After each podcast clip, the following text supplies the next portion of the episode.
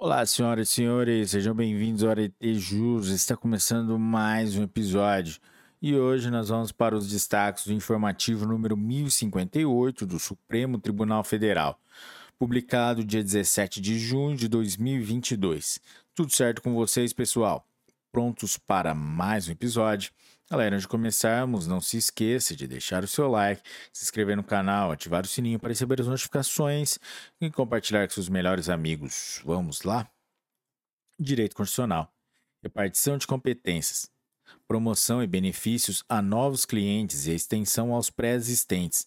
ADI número 5.399, 6.191, 6.333.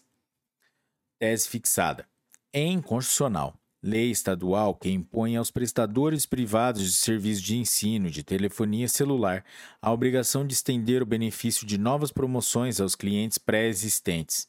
Resumo: serão preservados os votos proferidos em ambiente virtual por ministro aposentado ou cujo exercício do cargo tenha cessado por outro motivo, ainda que a continuidade do julgamento se dê no plenário presencial após pedido de destaque é inconstitucional norma estadual que obriga empresa privada de telefonia celular e instituição de ensino a garantir idênticos benefícios promocionais tanto aos novos clientes quanto aos antigos.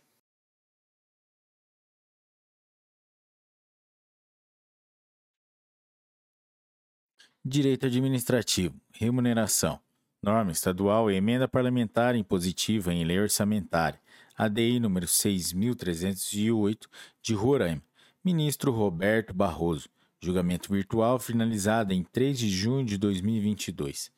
Auditor substituto de Conselheiro de Corte de Contas Estadual e remuneração proporcional. ADI número 6951, ADI número 6952. Relator ministro Edson Fachin. Julgamento virtual finalizado em 10 de junho de 2022. É constitucional, norma estadual que prevê o pagamento proporcional da remuneração devida a conselheiro de Tribunal de Contas para auditor em período de substituição. Direito do trabalho. Despedida ou dispensa imotivada. Direito coletivo do trabalho.